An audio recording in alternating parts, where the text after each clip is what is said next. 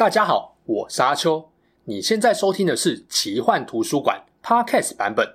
如果你想要观看有搭配精美图片与文字的影片，欢迎到 YouTube 上搜寻奇幻图书馆。诚挚邀请你订阅我们的频道哦。Hello，大家好，我是阿秋，来聊聊神秘奇幻的主题故事。尽管是除夕夜，想必不少人这时候正准备开心吃年夜饭吧。难得遇上了华人社会一年一度最盛大的节庆春节，当然要来应景一下，讲个跟春节有关的传说故事。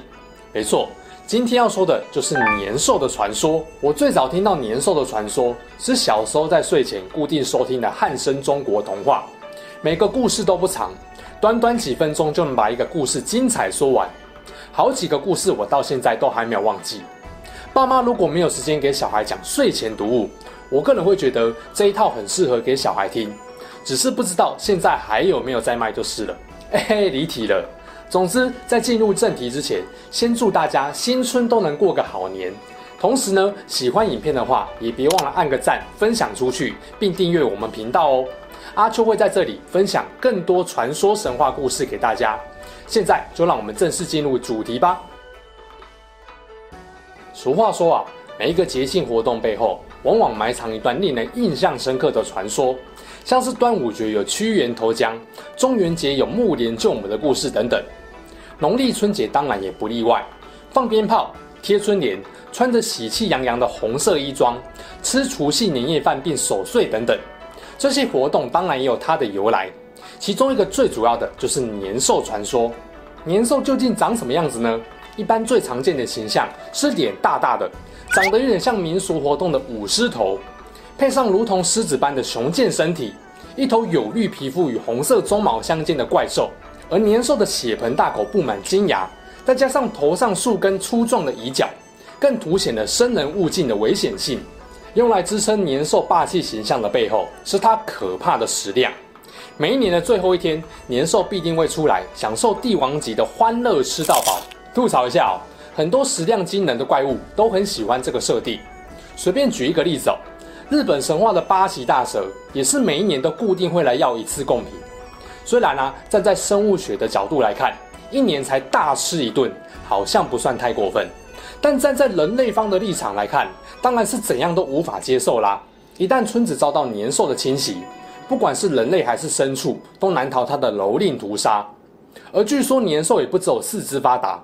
为了避免人类诈死，会确实吞掉每一个人的头颅，还会假装离开村子，过一会再掉头折返，寻找趁乱逃跑的生还者，既心机又残忍。因此啊，新手村的村民只要听到“年”这个名字，个个都会像《进击的巨人》里面的人类，满脸绝望恐惧。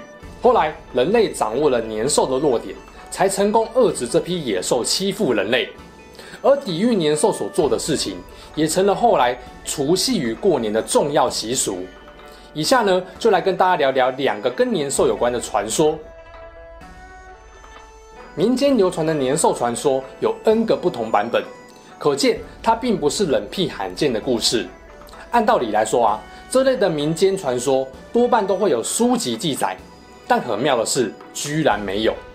从先秦到清朝的两千多年间的各种书籍，连比较有名的《山海经》《搜神记》或《聊斋志异》都没有看到年兽的故事。这当然有几种可能：要么是我们还没找到记载年兽故事的书籍，要么就是现代说书人脑洞大开，把春节常见的驱邪习俗跟神怪故事结合，创造出了年兽传说。当然，或许最有可能的情况是。某些地方确实有过类似的乡土传说，经过了多方流传跟加油添醋后，才逐渐演变成年兽的故事。例如说，南朝梁代的《荆楚岁时记》的三少恶鬼传说，年兽传说的版本虽然多，但其实故事内容大同小异。这边我就挑一个内容比较完整的版本来跟大家讲。相传古代有只怪兽叫做年，头长犄角，眼如铜铃，尖牙利齿。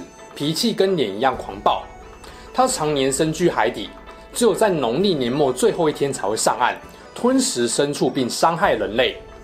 居住在沿海一带的居民，为了躲避年的攻击，只能惜家带眷逃往深山。某年年末，村外来了一位手拄着拐杖的银发老人，看见村民慌张上山避难，他不但不紧张，还面露微笑。哎，这剧本我知道，要么这老人是救世主，要么这老人是幕后大魔王，对吧？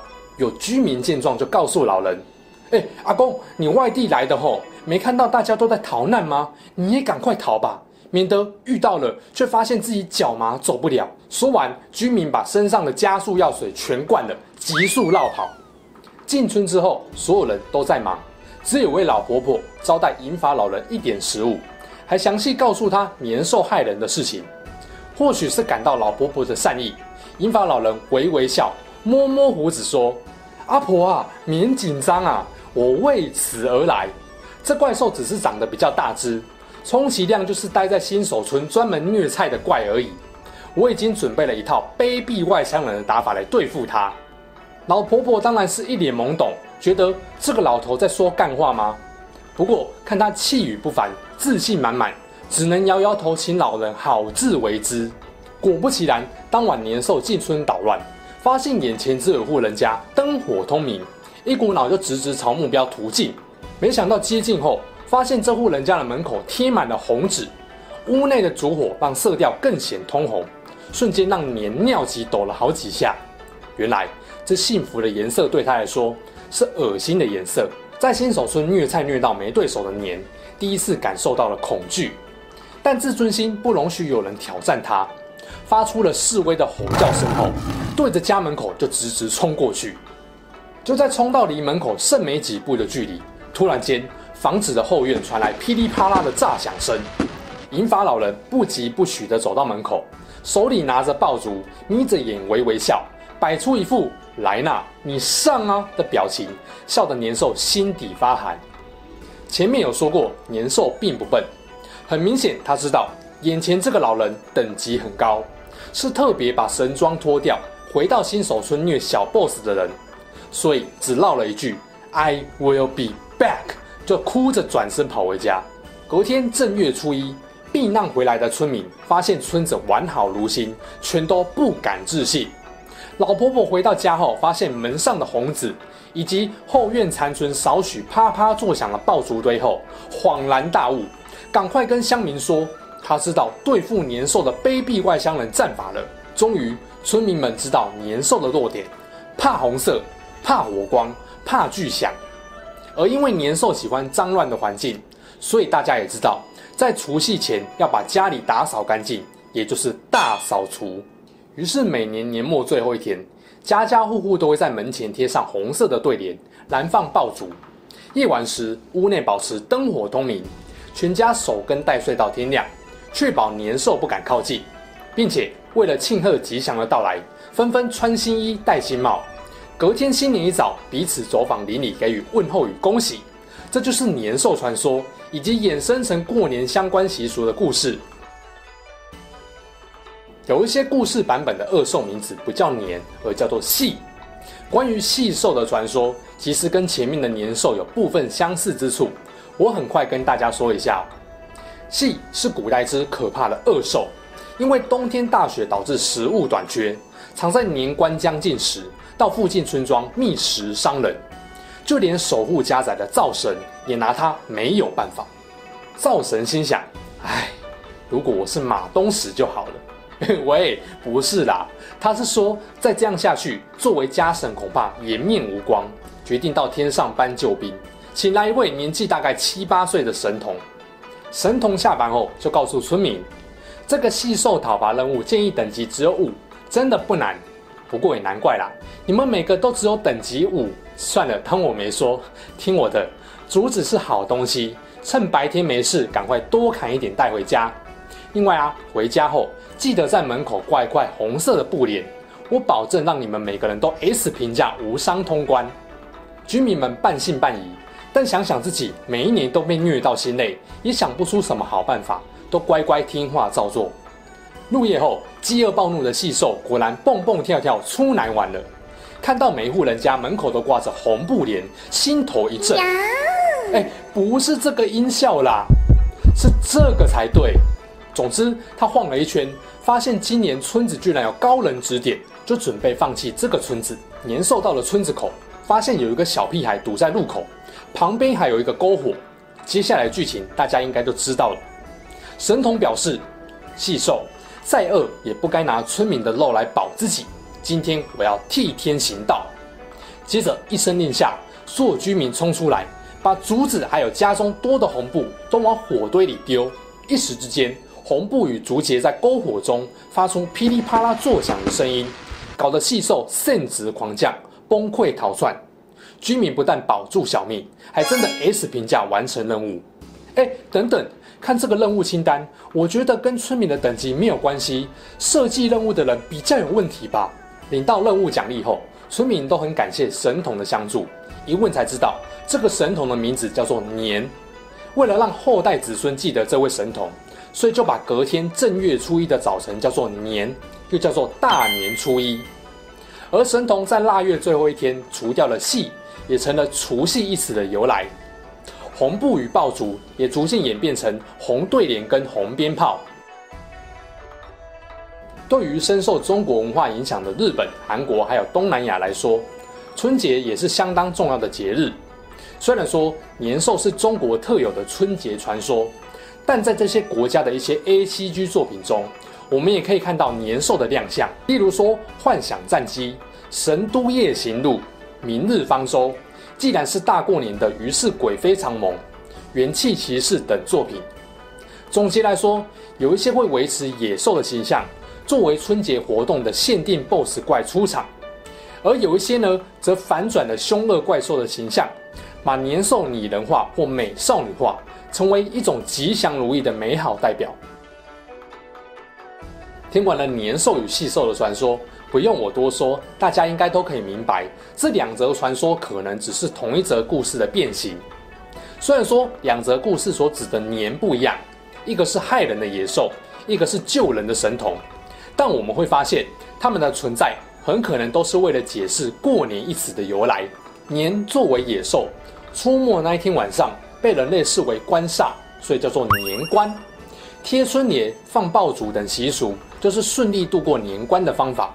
成功后就变成我们口中的过年，而当年作为驱赶细兽的神童时，除夕这个词就有了合理的由来。过年一词的意义，则是把年这位神童的名字当成一种纪念。另外，我们从《尔雅》或《说文解字》等文字考证上来说，会发现不管是年还是夕的古义，都跟野兽无关，表示年兽传说很可能不是源自古老的神话。例如说，除夕一词的本意指的就是十二月的月末。这样来看，或许细兽被除掉的神话是后人倒因为果的产物。但不管怎样，我认为年兽的传说确实凸显了人们在迎接新年度时，希望透过驱魔辟邪的仪式来满足祈福求安、追求光明良善的渴望。题外话一下，我曾经听过有人嫌穿红衣、贴春联。放爆竹等仪式很繁琐多余，不知道大家也会不会这么想呢？如果会的话，那我只能说，谁叫年兽传说里面没有出现一个强大的英雄，直接把年兽猎杀呢？如果有，我想春节大概不需要这么多的习俗仪式，也不用麻烦的大扫除，过年就坐等领红包就好，真爽。哎，不对哦，如果这些仪式都省掉，搞不好连红包都没得领了，那……拜托，还是别出现能够秒杀怪物的英雄好了。影片结尾再给大家加码一下：春节时长辈给晚辈的红包是一种祝福兼保命的道具。相传啊，古代有一种黑身白手的怪物叫做祟，会在每一年的除夕夜出没，最喜欢把手放到小孩子的脑袋上面，让小孩子吓到大哭、发烧生病。父母为了避免睡靠近小孩。就会在除夕夜这天跟小孩围在一起不睡觉，这个举动就叫做守岁。而把铜钱放到红色纸袋中，也能够让睡感到害怕。所以压在小孩枕头底下，这个防睡靠近的装钱红包就被称为压岁钱。而因为岁跟岁同音，长久下来就用岁数的岁来取代鬼祟的岁了。如果你已经不是小孩子，也记得包个天岁钱给长辈。祝福他们越来越长寿健康哦！好啦，这起事件就说到这边。如果你喜欢我们分享的故事，记得订阅我们频道，也别忘了打开小铃铛。你的订阅、按赞与留言就是我创作的最大动力。之后还会跟大家分享更多悬疑怪奇的事件。我们下次见喽，拜拜。